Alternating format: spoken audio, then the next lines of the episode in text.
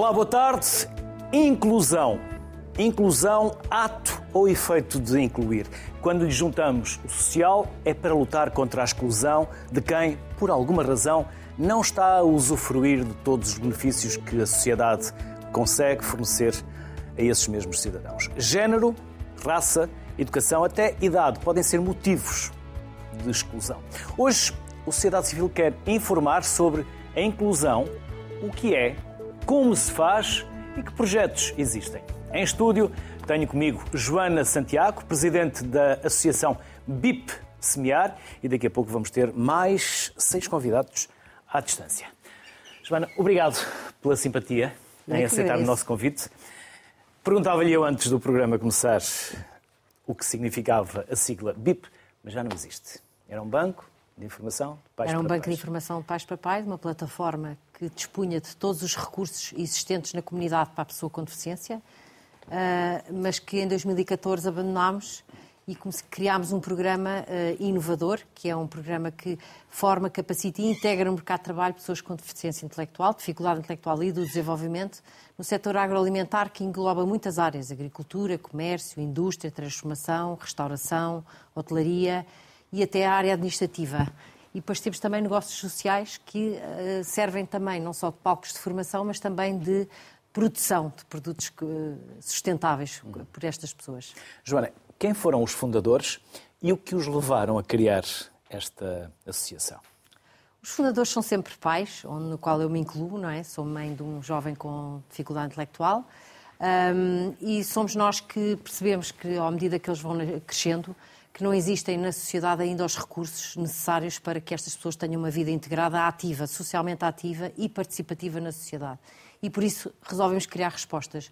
Respostas estas que têm como fim, neste caso específico, a, a integração profissional. Portanto, são pessoas cheias de competências que conseguem integrar o mercado de trabalho e que, por isso, podem ter um papel ativo no país.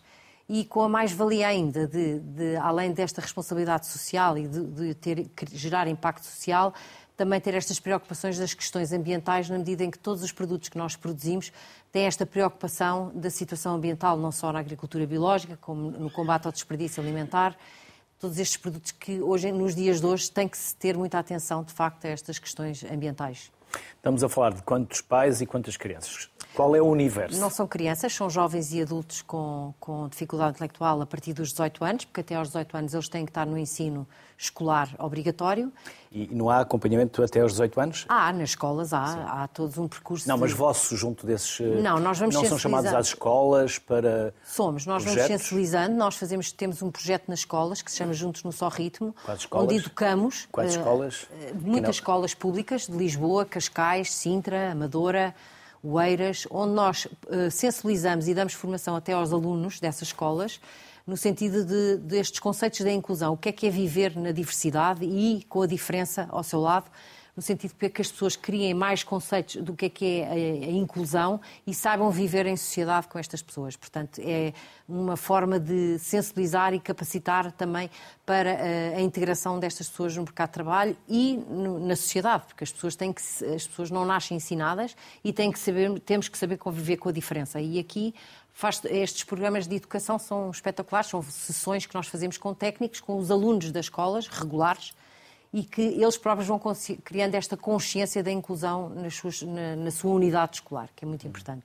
Eu perguntava-lhe qual é o universo de crianças e pais para percebermos eh, qual é o impacto. Olha, nós na, na- na academia, na nossas, na Quantos, nossa, jove- quantos jovens adultos, não é? pronto, na nossa formação, nós neste momento temos 99 jovens em formação, eh, a seguir o percurso de formação para a integração em mercado de trabalho, e já colocámos 57 jovens em, em empresas a trabalhar, inclusivamente nas nossas próprias atividades, nos nossos negócios sociais, eh, o que significa que nossa, hoje em dia a nossa taxa de emprego é uma taxa elevada, temos cerca de 60% de taxa de emprego, quando a taxa de desemprego é bastante superior e a taxa de desemprego para pessoas com deficiência é seis vezes a taxa de desemprego, a taxa de desemprego normal no- em Portugal, portanto, em Portugal e no resto da Europa. E, portanto, o universo é grande. Eh, Geograficamente estamos situados no distrito da Grande Lisboa. Eh, É evidente que queremos crescer e queremos estendermos a outras zonas do país, mas esta unidade funciona exatamente para o distrito da Grande Lisboa, que também que é onde está concentrada a maior parte desta população. Eh, Estamos a falar de cerca de 8% da população portuguesa que tem deficiência, portanto, e, e, estas pessoas com deficiência intelectual são uma percentagem desta, desta percentagem de 8% que não está, infelizmente, identificada em Portugal. Não temos nenhuma estatística que identifique o número ao certo de pessoas com dificuldade intelectual que existem. Mas estamos são falar, muitas. Estamos a falar de deficiência intelectual. Deficiência intelectual, sim, intelectual. dificuldade intelectual. Obviamente também tem dificuldade física, mas não há dados oficiais? Não. As estatísticas eh, que nós temos eh, apontam para o censo de 2001, foi quando foi feito um estudo sobre a deficiência em Portugal e categorizava a deficiência por tipo de deficiência, que hoje em dia não faz qualquer sentido, tipo paralisia cerebral, deficiência auditiva. A deficiência é um mundo e, e, tem muitas características que podem estar isoladas ou em conjunto na mesma pessoa. E, e, atualmente o Census 2011 avalia as pessoas pela capacidade de funcionalidade. Portanto, uh, infelizmente não conseguimos no grupo das funcionalidades ou das, das, capacidades que as pessoas conseguem ter ou não ao executar determinadas tarefas, identificar quais é que têm a dificuldade intelectual e quais é que não têm. O que é triste, porque é importantíssimo um estudo destes para se poder também criar as respostas à medida. Esse em 2011 e este 2011. último? Em 2021 é igual. Uh, uh, portanto, as características de, de o censos, as, as, questões que foram colocadas em 2021 foram semelhantes às de 2011. Portanto, não se consegue, a partir daqueles questionários, não se consegue o Instituto Nacional de Estatística avaliar especificamente os grupos de pessoas com deficiência que existem em Portugal. Mas isto é um problema. O que é que leva a isso? É, é aquela situação que costumamos, eh, ou aquele termo que costumamos dizer que estas pessoas são invisíveis? Não, isso é que é o grave, é que não são nada invisíveis, até são muito Até visíveis. para o INE, para quem faz as estatísticas, que devia ter também uma sensibilidade e Sim. um apuro uh, na recolha desses dados. Sem dúvida, porque cada vez ignoradas. mais. É, eu acho que é muito importante que o Instituto Nacional de Estatística e o Governo, e, enfim, se tomem medidas para se avaliar este grupo de população em Portugal. E, à semelhança do resto da Europa, nós não estamos longe dos dados do resto da Europa, mas de facto é importantíssimo classificar e, identificar bem quem é esta população, onde é que ela está, para se criar as respostas necessárias, porque uh, o que nos aparece, posso lhe dizer que 70% das pessoas que nos surgem para a formação nem sequer têm um diagnóstico, portanto, não foram, eh, muitas delas não foram identificadas no seu percurso escolar como sendo uma dificuldade intelectual e do desenvolvimento. Simplesmente foram percursos escolares de insucesso. Portanto, nós não queremos é chegar a este ponto em que as pessoas cheguem à idade adulta com percursos de insucesso, não é? Queremos é que as pessoas, desde jovens, desde pequeninas, sejam uh, capacitadas e que sejam, uh, no fundo, formadas e, e, e tenham toda a atenção e as necessidades que precisam para desenvolver ao máximo as suas competências, porque garante que muito mais gente sairia para o mercado de trabalho e muito menos gente estaria dependente dos subsídios do Estado ou viver de, de subsídios em ciclos crónicos de pobreza. Não é? Joana, permita-me só insistir, porque e, eu tenho uma especial sensibilidade para a pessoa com deficiência. De resto, na minha vida, para lá da RTP, porque também tenho uma vida, tenho sempre muito esta preocupação da inclusão da pessoa com deficiência. Sim. Mais até no âmbito físico, porque implica Sim. mobilidade uh, e uh, alguma especificidade. Mas porquê este, esta insensibilidade? Vocês alertam para essa necessidade de se recolher informação para poder direcionar as políticas, uh, para, para promover a inclusão? Vocês alertam os profissionais, os, hum, os titulares de cargos políticos e públicos, e permita-me a expressão, entra a 100 e sai a 200? Eu acho que não, não entra é? a 100, não podemos dizer que entra a 100 e sai a 200. Uh, há mais sensibilidade para estas questões, sem dúvida. Isto evoluiu nos últimos anos? Evoluiu, sem dúvida. Não Mas não o suficiente? Ainda não. Na geração anterior, estas pessoas eram escondidas em casa. Vamos, temos que ver também que não podemos dizer que não fazem... E há países onde isso ainda acontece. Ainda acontece imenso. E não muito longe de nós. Sim, sim. E até que abandonam, não é? Portanto, o que interessa, o que eu acho é um caminho que se tem vindo a fazer. Eu acho que as organizações que trabalham nesta área têm esse dever eh, sensibilizar a sociedade, sensibilizar o Estado, através também de tudo aquilo que nós fazemos e provamos fazer, ou seja, quando nós conseguimos colocar pessoas no mercado de trabalho, torná-las felizes, autónomas, tudo isto representa que isto é possível, portanto, e este nosso trabalho tem que ser de facto valorizado e tem que ser, uh, o Estado tem que agarrar nestas organizações e trabalhar com elas. E através da experiência que elas têm, mudar as leis, uh, otimizar as respostas que existem, uh, fazer a mudança, porque nós sozinhos não conseguimos. As organizações, por sua vez, têm que se unir, têm que ter uma voz ativa, têm que mostrar sem pudor nenhum os seus resultados e o seu impacto para que estas mudanças vão mudando. E isto tudo vai mudando. Nós temos um grande trabalho de incentivar e de sensibilizar as, as empresas e a sociedade. Se nós não trabalharmos com a sociedade, também não conseguimos mudar, não conseguimos mudar mentalidades. E é muito isto que nós fazemos uh, no SEMIAR, principalmente com muitas eh, ações com empresas e, e com a comunidade em geral, no sentido de mudar este paradigma porque as pessoas não eram aceites, agora começam a ser aceites e terão que ser muito mais aceites, uh, dando-lhes pelo menos a oportunidade, porque elas têm muitas competências, têm umas que nós não temos e nós não temos as muitas das que eles têm, enfim, e portanto é aproveitar estas competências e uh, encontrar os lugares certos para as pessoas certas. Eu acho que isto é que é fundamental, é mudar. A Joana vai continuar connosco aqui até ao final do programa em estúdio. Para já saímos para ir ao encontro do primeiro Skype é a Joana Moraes e Castro. A Joana Moraes e Castro é ativista de direitos humanos e professora na Universidade Católica Portuguesa. Olá, Joana. Olá, boa tarde. Muito obrigada pela oportunidade de estar aqui Nós... pelo, pelo tema. Nós é que agradecemos. E, Joana, como ativista, o que é que vocês têm feito? Que projetos é que têm desenvolvido? Então, um, em primeiro lugar, dizer que gostei muito de ouvir um, aqui a Joana, que tocou aqui numa questão muito pertinente, que é a raiz também de qual nós temos tido mais preocupação e que queremos aqui desenvolver, olhar e estudo e, e também investir o nosso tempo e os nossos projetos nesta área. É que, de facto, um, nós temos que perceber que nós somos 8 mil milhões de pessoas no mundo e que cerca de 17% uh, de nós temos uh, uma deficiência.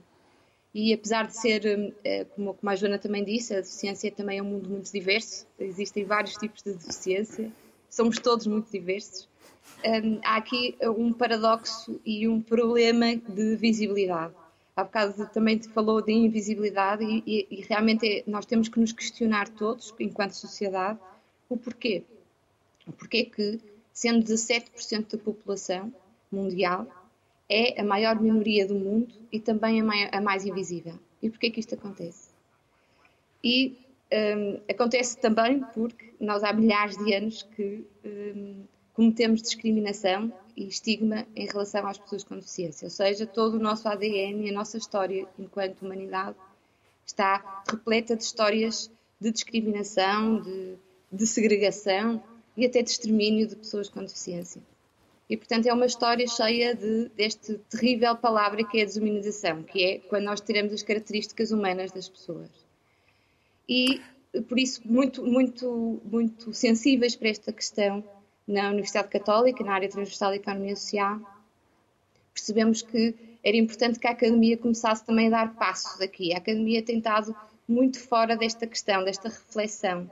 E a Academia é um local onde se questiona, onde se problematiza e, portanto, começamos a criar um curso uh, que se chama uh, Diálogos e Deficiências, a, Construção de Narrativas para a Inclusão, que é um curso destinado a pessoas com deficiência, sem deficiência, a quem estiver interessado no tema, um, e que é um, um, curso multidimensional que procura muito utilizar as narrativas, e vocês os dois já aqui deram-nos duas narrativas, a Joana começou por dizer que era mãe, também, também o Luís também disse que, que, tinha uma especial sensibilidade. Todos nós temos histórias que nos ligam afetivamente e efetivamente, e, e, e, também com o princípio de que os docentes, grande parte dos docentes são também pessoas com deficiência, que é um princípio que tem faltado muito em Portugal, que é de incluir nos projetos e no pensamento as próprias pessoas com deficiência.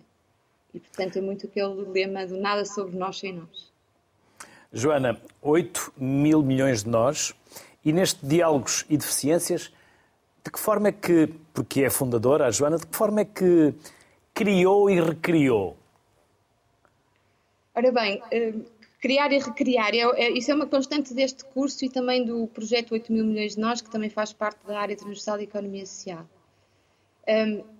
Eu, eu, penso que nós estamos, eh, a Joana falou nisso, nós nos últimos 10 anos evoluímos muito sobre o olhar, sobre as políticas das pessoas com deficiência.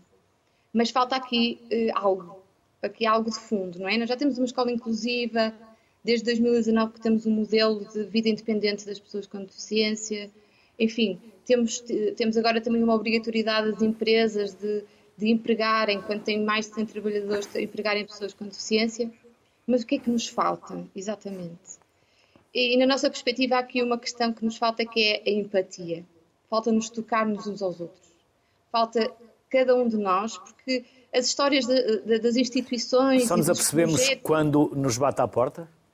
Sim, se calhar.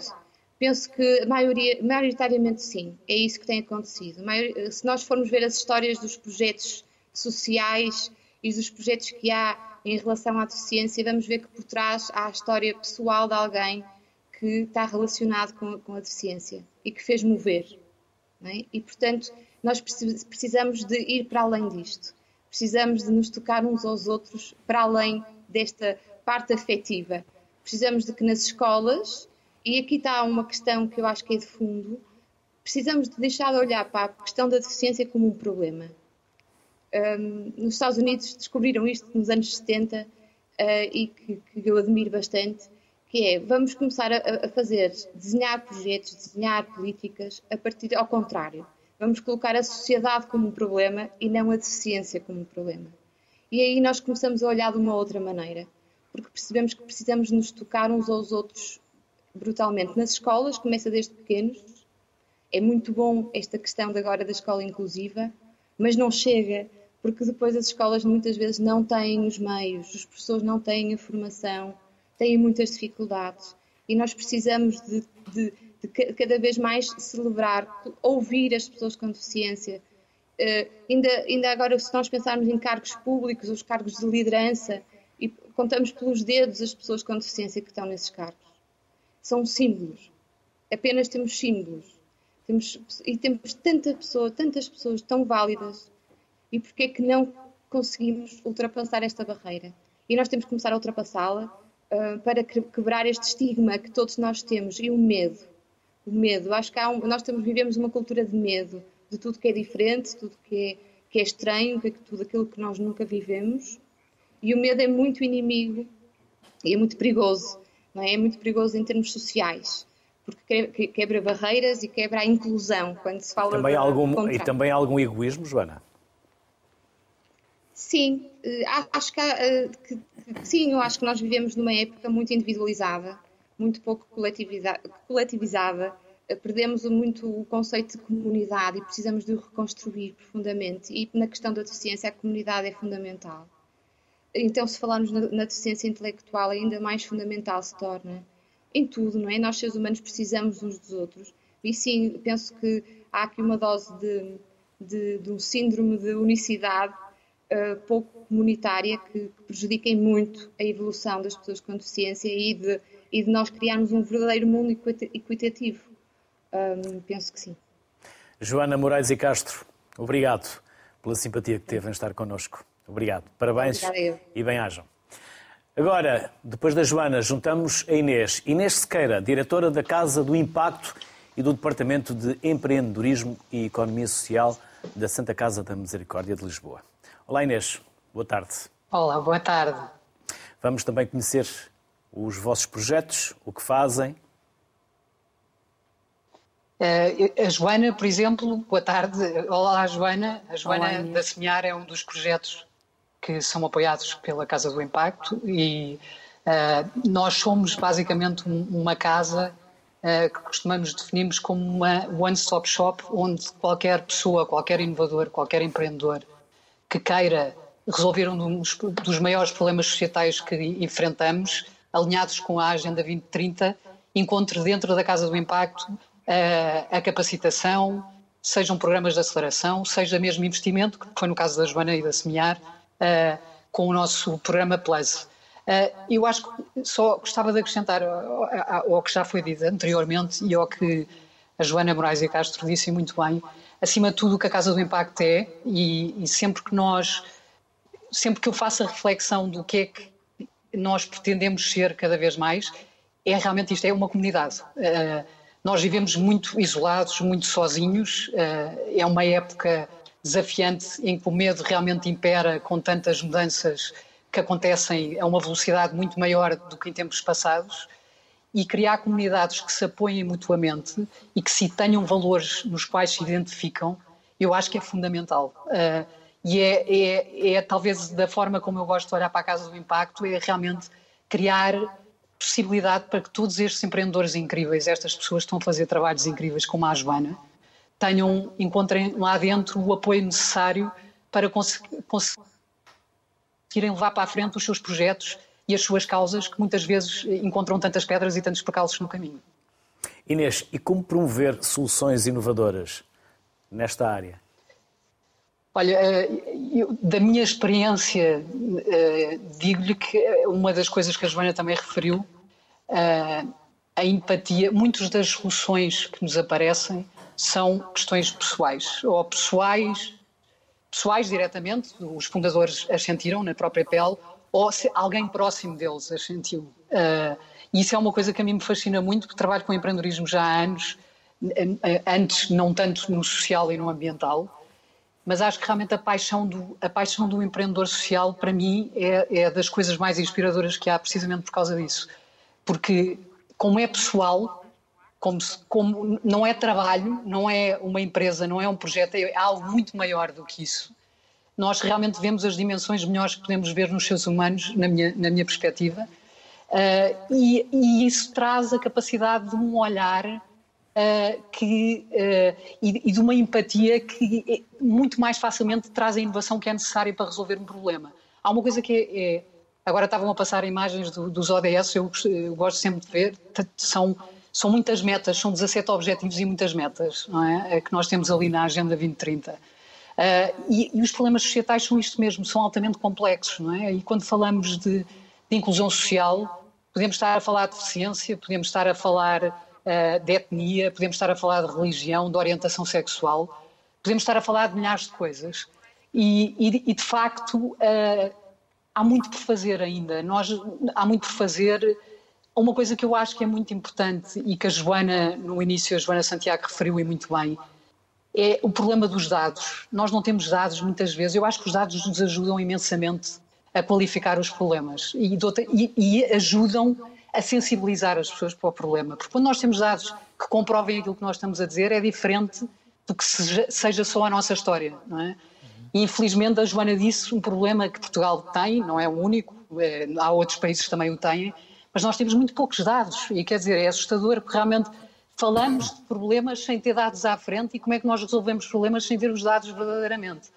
E depois o problema seguinte eh, é, é a sensibilização que toda a gente aqui já falou, e na minha perspectiva, eh, eu acho que Portugal é um país muito pouco diverso e é, e é uma cultura ainda muito pouco diversa. Uh, moramos num cantinho da Europa que agora há relativamente poucos anos realmente começou a ter uma maior diversidade, mas ainda é um caminho, ainda é um caminho muito grande para percorrermos e por isso esta nossa esta nossa esse pouco contacto que nós temos com a diversidade faz-nos realmente sermos menos abertos a ela também. Uh, e, e, eu acho que esse passo, seja na deficiência, seja em qualquer questão que nós estejamos a falar, é, é muito importante, porque se nós não, não, não nos defrontarmos com ela, não tivermos um vizinho do lado, não tivermos na escola alguém que seja nosso companheiro na, nossa, na, na, mesma sala de aula. Uh, quer dizer, é muito difícil realmente estarmos, estarmos alerta para determinado tipo de coisas. Uhum. Inês, estamos a falar de mais diversidade, para mais solidariedade e mais sustentabilidade. De que forma é que depois se joga entre a solidariedade e a sustentabilidade? Porque, na verdade, nós estamos a falar de algo que é extremamente importante e se fala pouco: capital social. Olha, é, eu, eu falo, acho que a sustentabilidade, como todos nós sabemos, tem três dimensões: económica, social e ambiental. E eh, cá ainda é muito usada e as pessoas associam muito a palavra a sustentabilidade com o ambiental e a solidariedade apenas com o social. E este é um erro crasso sempre porque os problemas são todos complexos e são sempre interligados entre si. As mesmas questões, as próprias questões da diversidade e da igualdade estão altamente relacionadas com as questões, por exemplo, das alterações climáticas. E quando falamos imigrantes ou refugiados climáticos, eh, essas questões são muito patentes. Eh, eu acho que realmente enfrentamos, eh, desafios muito grandes. E eu acho que o contrato social, da forma como está feito, está, não, já não, infelizmente, já não responde aos maiores desafios da atualidade, quer sejam os demográficos, como todos nós sabemos, que uh, é um dos maiores que nós temos, uma vez que a demografia, somos o terceiro país mais envelhecido do mundo. Uh, temos em 2050 a perspectiva de, os estudos indicam que podemos ser 6,57 milhões de portugueses.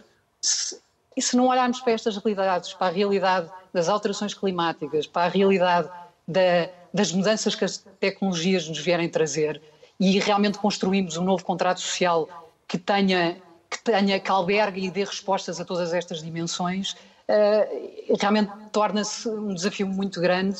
Uh, que felizmente temos pessoas tais como a Joana aqui a, a, fazer quase o impossível para levar as coisas para a frente, mas isso só não basta, precisamos de algo que seja mais realmente que tenha uma dimensão maior.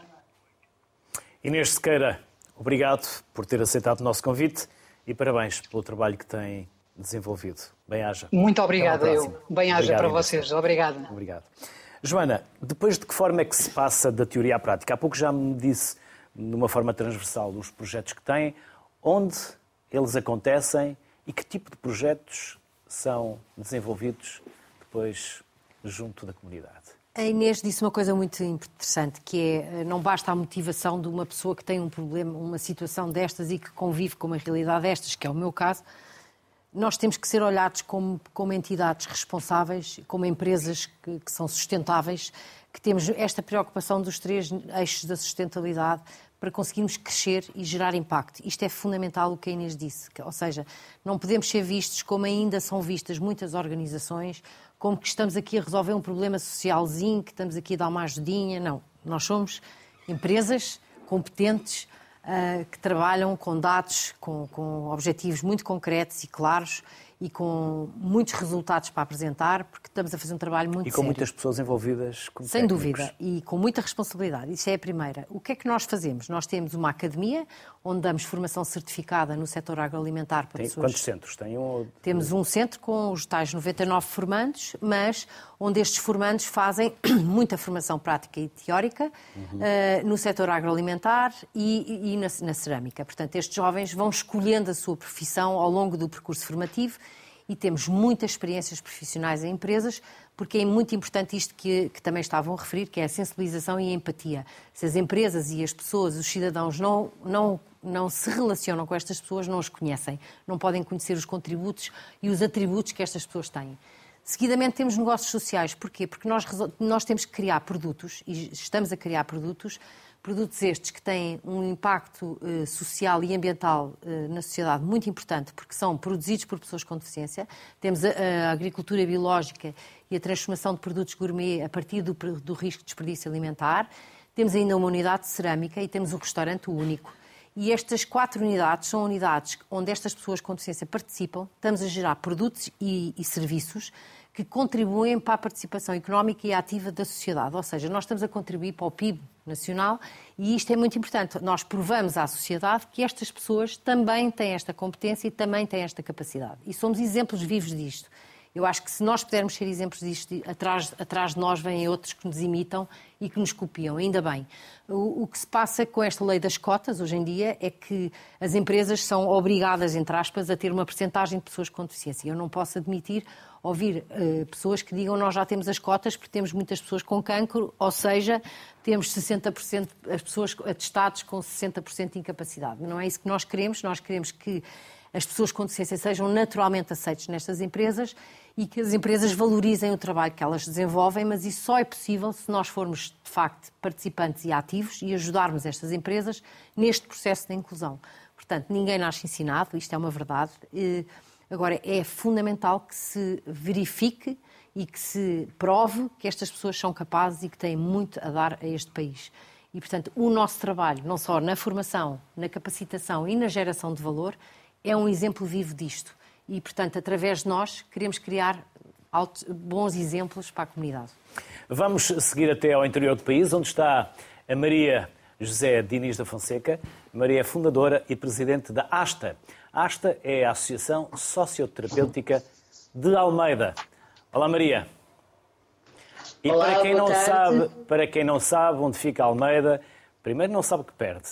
E depois manifesta um grande uh, e grave desconhecimento uh, geográfico. E já agora, onde fica? Almeida é uma pequena vila. Lindíssima. Do... Sim, pertence ao Distrito da Guarda. É considerada uma aldeia histórica. Fica perto da fronteira com Vilar Formoso, a 9 quilómetros. E é, é um sítio que, eh, além de ter uma história interessantíssima para descobrir, tem um silêncio, uma ambiência ainda pura, uh, que é algo que todos nós cada vez mais procuramos, sim. Depois tem uma coisa muito interessante, que é a ASTA, Associação Socioterapêutica da Almeida. e agora vamos à associação. Há também aí um estereotipo do belo, do forte, do perfeito. É transversal à sociedade, Maria. Sim, claro. Esta questão foi algo que, uh, com que nos educaram, não é? Este é um processo histórico e as Joanas e a Inês, de alguma forma, já passaram por tudo isso. Nós uh, fomos educados a dizer tens que ser o melhor, tens que ser bonito uh, para que possa ser feliz na vida, não é? E esse tipo de educação, claro, que não ajuda nada à inclusão. A inclusão, como sabemos, é um movimento bilateral. Eu só me incluo no outro se o outro me aceitar e vice-versa. E sair da nossa zona de conforto para o diferente, porque agora estamos, aplica-se a todos os níveis, não é? Mas eu, estamos a falar de pessoas com deficiência. É o desconhecido. Logo, tenho que sair da minha zona de conforto para poder ir ao encontro do outro, para o acolher em mim. Sim, Luís, quer dizer alguma coisa? Queria, sim, Maria, e nas comunidades rurais? Eu há pouco falava de onde fica Almeida para perceber e depois poder lançar-lhe esta pergunta. Se no interior, em comunidades rurais, ainda é difícil uh, ou é mais difícil do que nas comunidades urbanas? E se 9 km depois da fronteira também se verifica o mesmo, ou seja, do outro lado, em Espanha. Muito bem, eu, eu, tenho que explicar algo primeiro. Apesar de sermos Associação Socioterapêutica da Almeida, a nossa localização não é propriamente em Almeida. É na Cabreira do Coa, uma pequena aldeia do Conselho da Almeida. E esta pequena aldeia é um espaço rural, com todas as tradições inerentes ao espaço rural, onde a Asta se implantou há 23 anos, em termos de ação, em termos jurídicos, há 25. E claro que as pessoas, as pessoas, os, os competentes para permitirem, digamos, esta implantação de uma organização social acharam à partida muito estranho que alguém quisesse aqui, atrás do sol posto, uh, construir uma organização e uma comunidade terapêutica. Porque era isso que eu pretendia desde o início. Uma comunidade terapêutica e não uh, essa coisa, permitam-me, essa coisa bolorenta da instituição, que, muitas vezes tem com ela já um, um cariz, uh, um, um cariz uh, que só por si é estigmatizador, uhum. não é? E foi muito interessante, porque se no início esta população olhou desgalha este projeto, passados seis meses, já não passavam sem o grupo da Asta. Porque, como diziam, ah, é preciso darmos a conhecer, é preciso mostrarmos de que somos capazes, é preciso percebermos de que, além das deficiências, sejam quais forem, de quem forem, Toda a gente tem eficiências.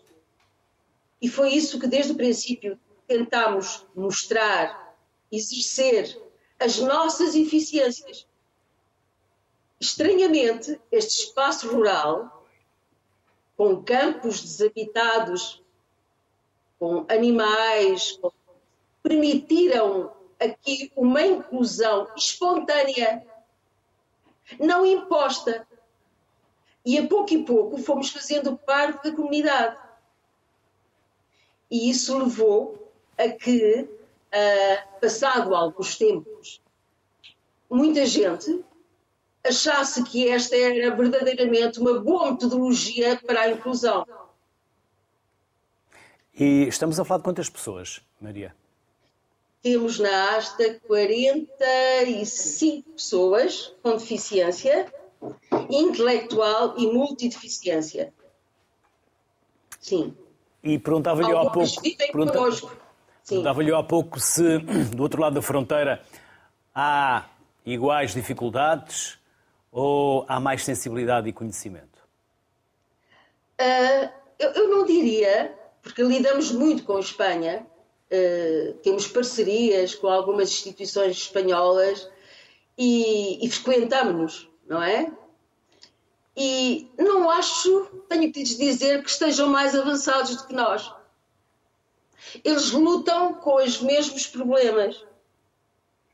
Ah, as instituições ainda têm um peso grande, não é? Mas começa a vislumbrar-se uma outra forma de ver a inclusão uh, e de há ações inovadoras nesse sentido, cada vez mais. Sim. Até porque a fronteira. Mas os mais próximos, sim. Sim, sim, sim. Diga, diga, diga, diga, para concluir, Maria. Eu estou a dizer que os mais próximos, em Cidade do Rodrigo, uma instituição em Cidade do Rodrigo, uh, têm desde há muito tempo uh, programas de agricultura e penso que até neste momento ligados também à restauração. Têm assim. Maria José Diniz da Fonseca, muito obrigado. Muitas das vezes a fronteira é mais administrativa do que outra coisa os povos, as populações eh, atravessam-na, misturam-se e partilham valores e, por vezes, as mesmas dificuldades. Bem-ajam, parabéns e as maiores felicidades. Obrigada, obrigada a vós. De Almeida, regressamos a Lisboa com os Café Joia. Filipa Pinto Coelho é a presidente da Associação Vila Convida e é CEO deste projeto. Olá, Filipa. Olá, Luís, muito obrigada. E neste projeto... oportunidade, olá, Joana. Olá. E neste projeto, por alguma razão especial, Filipe? Sim, claro que sim, como já foi aqui dito, há sempre aqui um trigger uh, emocional e neste caso também pessoal, também eu uh, tive a experiência uh, há quase sete anos de ser mãe de uma criança extraordinária que se chama Manuel e que nasceu com, com cromossoma a mais no seu par 21, portanto entre trissomia 21 para além das minhas outras duas filhas, dos meus quatro enteados, um, conheci este, este novo mundo que desconhecia totalmente até àquele momento. Um, e, e, isso fez nascer em mim também uh, uma vontade de participar de alguma forma uh, deste mundo e de perceber uh, de que forma é que um, aquilo que eu sabia fazer até à altura e, e me formei, que é comunicar, um, e ser positiva também na, na, na, comunicação que faço e ver sempre o copo meio cheio, uh, como é que isso poderia de alguma forma contribuir para mudar uh, a imagem uh, frágil, se calhar muitas vezes, e, e, e, infelizmente frágil, essa é a imagem que muitas vezes passa pessoas que são super capacitadas para fazerem determinadas funções em várias empresas, de várias áreas, e, portanto, foi, foi esse caminho que, que me levou, com a, com, a, com a, nossa equipa, a propor uh, que exista aqui um, um, duplo objetivo na nossa, na nossa associação. Primeiro que tudo, um, ehm, trabalhar em rede, uh, recrutar em rede, sermos mais fortes porque trabalhamos juntos e recrutarmos uh, em conjunto com estas organizações como a Semear e como tantas outras que fazem um trabalho exemplar há tantos anos que possam, de facto, um, trabalhar em conjunto uh, e uh, contribuir para integrar mais esta diferença nas nossas vidas e nas nossas cidades. Um, e fazê-lo através de uma, de uma, estratégia de comunicação muito positiva, muito massificada, para que toda a gente consiga perceber o outro lado da moeda, que é muito mais bonito daquele que, que, tem, que tem muitas vezes passado, que é um lado mais frágil do, do célebre coitadinho. Eu sou muito recente neste mundo, a Associação Vila Convida, nós nascemos em 2016 e aquilo que, que achámos que poderíamos fazer era de facto contribuir eh, de forma ativa para trazer a diferença para o centro da sociedade, eh, entendendo que a sociedade, sim, e isso foi visto no inquérito há pouco tempo, ehm, a quem é que a sociedade atribui a responsabilidade da inclusão é muito mais à própria sociedade do que ao Estado.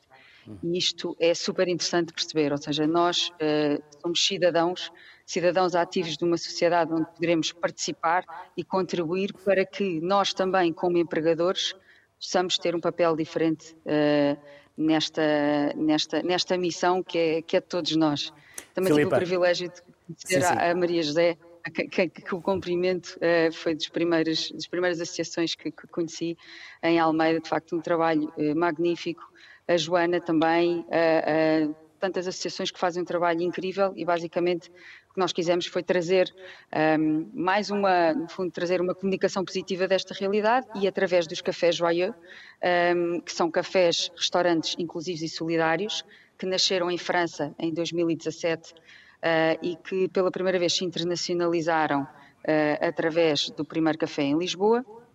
Nós, Vila Convida, temos como missão uh, também trazer esta diferença para o centro das nossas vidas e das nossas cidades, representando esta missão que são uh, os cafés joyeux, onde se come de tudo um pouco. Uh, temos temos uh, uma, uma, uma, excelente carta uh, que quer convidar as pessoas a virem naturalmente até nós para terem uma refeição, para terem um bom momento entre amigos.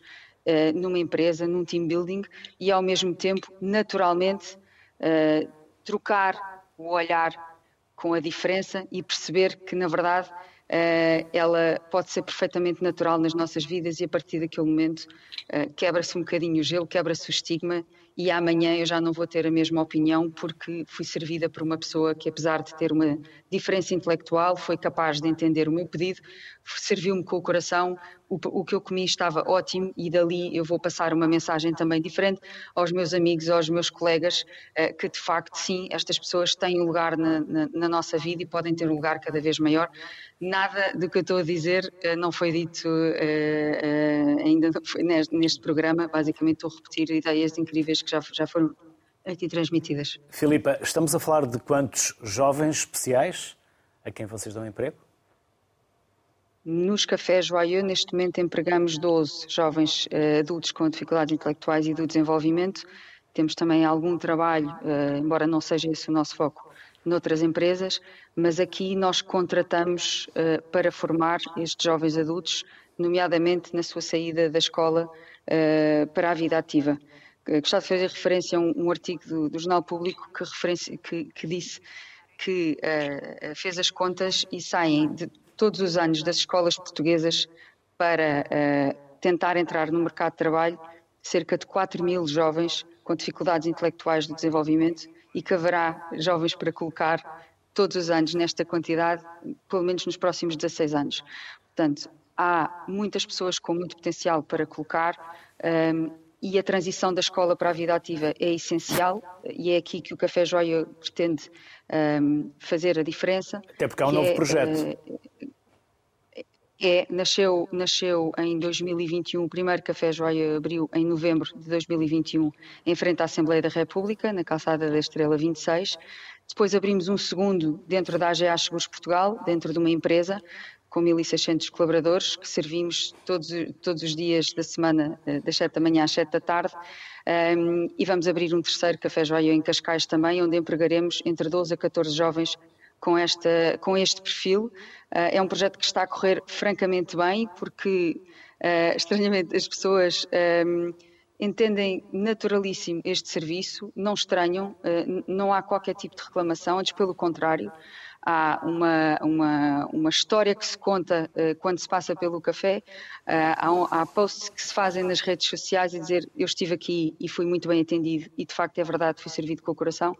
E basicamente o que nós queremos é isto, é trazer a diferença para o centro das nossas vidas e das nossas cidades. Como a Joana dizia, é muito importante este trabalho com a sociedade, com a comunidade, porque antes de sermos empregadores somos cidadãos. E é esta, é esta dimensão social na relação com a diferença que é importante criar e venham mais e mais e mais e mais projetos que nos copiem todos uns aos outros, porque ele, nunca serão demais para incluir tantas pessoas fantásticas uh, nas nossas vidas. Filipa, parabéns e muito obrigado. Muito obrigada. Até uma próxima. Obrigada. Obrigado. Obrigada. Joana, a vossa diferença, diferentes mas iguais foi a vossa participação da Semear. De que forma é que participaram nesta campanha? Olha, nós participámos, estivemos nos shoppings, alguns shopping, centros comerciais, nomeadamente Lourdes Shopping, a fazer uma exposição de todos os produtos que são produzidos por estas pessoas. Portanto, no fundo, sensibilizar a comunidade e a sociedade, qualquer cidadão, eh, alertando que, eh, até dando assim uma certa admiração, não é? Como é que pessoas com, com isto que a Filipe acabou de dizer, não é? Como é que estas pessoas são capazes de, e são, produzem produtos de excelência e de qualidade. E, e foi isso que nós estivemos a fazer nestes centros comerciais, foi passar a palavra e mostrar onde tínhamos até estas pessoas a vender, portanto, ia, ia dar palavra e a mostrar aquilo que são capazes de fazer. Portanto, é sobretudo sensibilização, educação coisa. Por outro lado, também foi, foram feitas umas, uma empresa que fez umas meias, meias essas que eram um par de meias diferentes, mas iguais, no fundo. As meias fazem a sua função, apesar de serem diferentes, uma cor de rosa, outra azul, têm, fazem a função que é aquecer os pés, portanto, independentemente da cor ou da, do desenho que possam ter, fazem a sua função. As pessoas com deficiência é igual. As pessoas, independentemente da, da dificuldade que têm, têm muitas faculdades. Portanto, são essas faculdades. Nós também, quando nos apresentamos uma empresa para um trabalho, o nosso currículo não vem falar das nossas dificuldades, vem só falar daquilo que nós sabemos fazer. Portanto, as pessoas com deficiência apresentam-se de igual forma. E é isto que nós queremos passar cá para fora, é educar a sociedade tirar este medo que aqui falaram muito bem e criar esta empatia. São três temas que, só, que eu acho que é só isto é que é as pessoas deixarem de ter medo e deixarem de ter medo passam a deixar de ter com informação, educação e, e não terem vergonha de dizer que não sabem, porque isto de facto é um mundo à parte e eu também aprendi. Uh, mas uh, acho que é ter esta vontade, esta predisposição e só assim seremos capazes de incluir. Incluir é bom, é bom que estas pessoas fazem muito bem às equipas, tornam-nos muito melhores seres humanos, mas também são grandes desafios, mas que vale a pena, porque como seres humanos que somos, a sociedade é isto mesmo, é uma equipa, é trabalhar em conjunto, é fazer tudo em, em, em, em uns com os outros. Hum. Há pouco falámos de cafés, agora vamos para uma pizzaria com vida. Pedro Franca, ou Pedro Franca Pinto, julgo que se é Franca ou França? Franca. É Franca, é Franca. Pedro Franca Pinto, fundador e administrador da Craveiral Farmhouse. Olá, Pedro. Olá, viva. Craveiral. Pedro, vamos conhecer também a vossa história? A nossa história está muito ligada à Associação Vila Convida um, e, e, também agora às cápsulas de, do, do, café, do Café Jaiô. Um, eu conheci a Filipe em 2018, uh, quando ainda estávamos na construção, ou 2017, quando estávamos a construir o, o Craveiral. Um, e a Filipa foi fazer uma visita com, com, o Manel e com o João e com, e com a Rita ao Craveiral, uh, ainda em construção, e, e, dali surgiu o desafio, uh, aceito imediatamente por todos, de, de criar uma pizzaria com vida, uh, também em parceria com uma pizzaria de Lisboa, que é o Inducalup, um, que, de criar uma pizzaria em que uh, um euro de cada pizza serve para doar à Associação Vila Convida, para, para a sua missão, uh, em que empregámos também uh, uma pessoa com uma perturbação ligeira de desenvolvimento intelectual um, e é um projeto que, que vive desde 2019, desde março, abril de 2019, que continua durante a pandemia. Um, e agora com, também desafiado pela Filipa um, para o tema da, das cápsulas Café Jaiô, também um, vamos introduzir as cápsulas não só no Craveral, mas também no, no Natural Crave, que são, são uh, pontos de, de, São restaurantes em centros comerciais uh, em que pretendemos levar o Horta para a mesa para o centro comercial e em que vamos também levar as cápsulas do, do Café Joiô. Pedro, quem são os jovens envolvidos? Do, não, no, no, caso do Craveral, um, é, é, um residente na, na, em São Teutónio, mora perto do, do, do local uh, onde se encontra o, o, o projeto. Um, era apoiado e foi, foi identificado também pela, pela APCO, um, que é a Associação de Paralisia Cerebral de Odmira, uh, que trabalhou em parceria com a Associação Vila Convida. Um, e, e, pronto, não, é, neste momento temos só uma pessoa, uh, mas estamos sempre disponíveis para integrar não só na, na, na, na pizzaria, mas também em, em todas as, as, atividades que o projeto de turismo uh, inclui, porque inclui também a par uma componente agrícola, uma componente de alojamento, uma componente de limpeza e de lavandaria, portanto há, há sempre disponibilidade para, para essa integração. Porque um, aquilo que me deixou muito impressionado no, na, nas conversas que, que, sempre, que tive sempre com a Filipa era perceber que há, há, há uma percentagem enorme de, uh, dessas pessoas que têm capacidade de trabalho, não há oferta no mercado de trabalho para os integrar.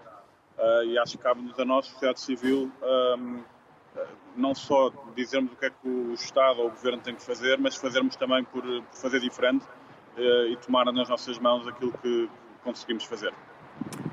Parabéns, Pedro, pelo que tem feito. Obrigado pela simpatia e até uma próxima. Obrigado. E agora a comunicação, porque a comunicação é uma ferramenta clara de uma outra forma de incluir. É com base no que vamos conhecer agora, com o Speak, com a ajuda da Clara Tripodi, que é a gestora do projeto do Social Franchising do Speak. Olá, Clara. Olá, Nós estamos a falar muitas vezes de comunicação com pessoas de diversas línguas. Exatamente. E é o que o Speak tenta fazer é ligar pessoas que falam idiomas diferentes e que têm culturas também diferentes. Uh, o Speak foi criado também com o objetivo de resolver um problema ligado à inclusão, que é a inclusão de migrantes e de refugiados que chegam a novas cidades e que têm que enfrentar vários desafios. E um destes, normalmente, é a inclusão social. E isto acontece por vários fatores. Um destes é a barreira linguística, ou seja, não conhecer o idioma da cidade em que uma pessoa chega. E também, outra causa é o facto de não ter famílias e amigos e, portanto, uma rede de suporte que pode render este processo de integração social um bocadinho mais fácil.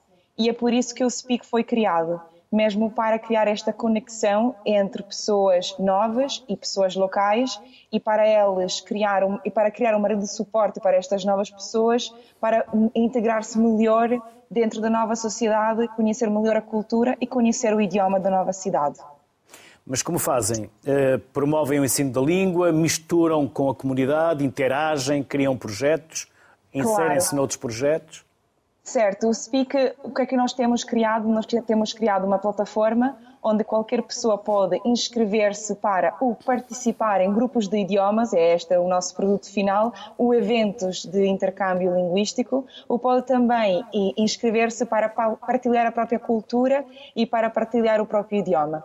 Portanto, o que é que acontece é cada pessoa que uh, junte-se no Speak, pode participar nos nossos grupos ou pode participar no nosso evento e a ideia é que ao longo da experiência, os participantes do outro lado, os nossos buddies, que são as pessoas que lideram estes grupos de idioma, não só começam a derrubar aquela que é a barreira linguística, e, portanto, eh, neste caso, em Portugal, aprender eh, o idioma português, mas também começa a aprender um bocadinho mais sobre a cultura e começa também a resolver problemas como onde é que eu posso comprar comida boa e barata na minha nova cidade, como é que eu posso registrar-me no sistema de saúde nacional, não é? E, portanto, não é só aprender o idioma, mas também conhecer um amigo novo na cidade e conhecer também eh, mais pessoas para criar esta rede de suporte que normalmente falta às novas pessoas para sentir-se em casa, para sentir-se bem e para sentir que a nova cidade mesmo, a própria nova cidade, a nova casa onde elas moram.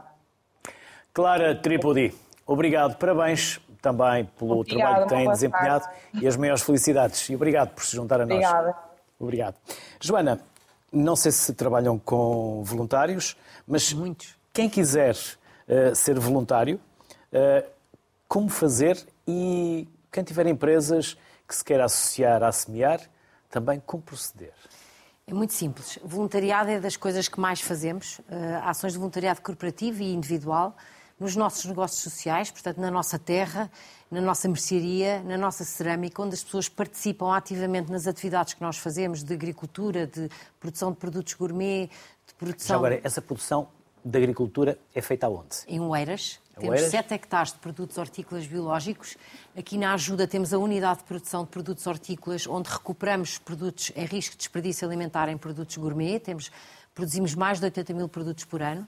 Estes produtos são todos produzidos por estas pessoas e é evidente que não só, mas temos uma equipa multidisciplinar, engenheiros agrónomos, engenheiros alimentares, porque os produtos são mesmo certificados e de qualidade, colocados no mercado, vendidos e a receita reverte integralmente para formar e empregar mais pessoas. Todos os voluntários são fundamentais na medida em que nos ajudam a desenvolver estas produções, mas como também são agentes de mudança, na medida em que coabitam e trabalham com estas pessoas, conseguem rapidamente mudar a sua percepção face às competências que estas pessoas têm. E, por outro lado, temos ainda um restaurante único no CCB, em parceria com o Oeste Oeste e com o Centro Cultural de Belém, um restaurante que oferece os produtos da nossa terra, os nossos produtos gourmet e a mão de obra são pessoas já formadas no semear, que estão a servir às mesas.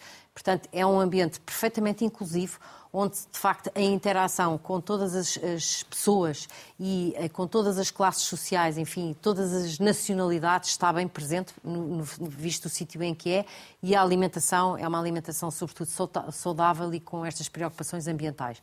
Como vê, estas coisas têm que viver caso a caso, as lado a lado. As empresas são muito nossas parceiras, nós colocámos já pessoas em muitas empresas, no todas estas áreas que lhe referi, agricultura, comércio, indústria, transformação, armazenagem, portanto, tudo o que sejam empresas de logística, supermercados, restauração.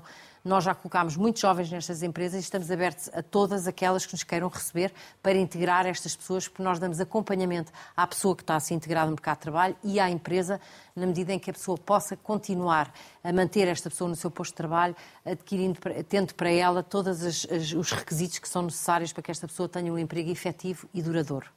Joana Santiago, obrigado por eh, ter dedicado uma parte do seu tempo até vir aqui ao estúdio para partilhar connosco. Bem-ajam, parabéns pelo trabalho que têm desempenhado e as maiores felicidades. Muito obrigado por nos darem esta oportunidade.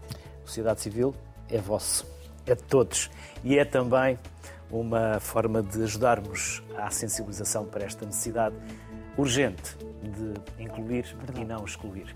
Incluir, incluir, incluir todos para uma sociedade mais justa e com mais valor. Saúde. Até amanhã.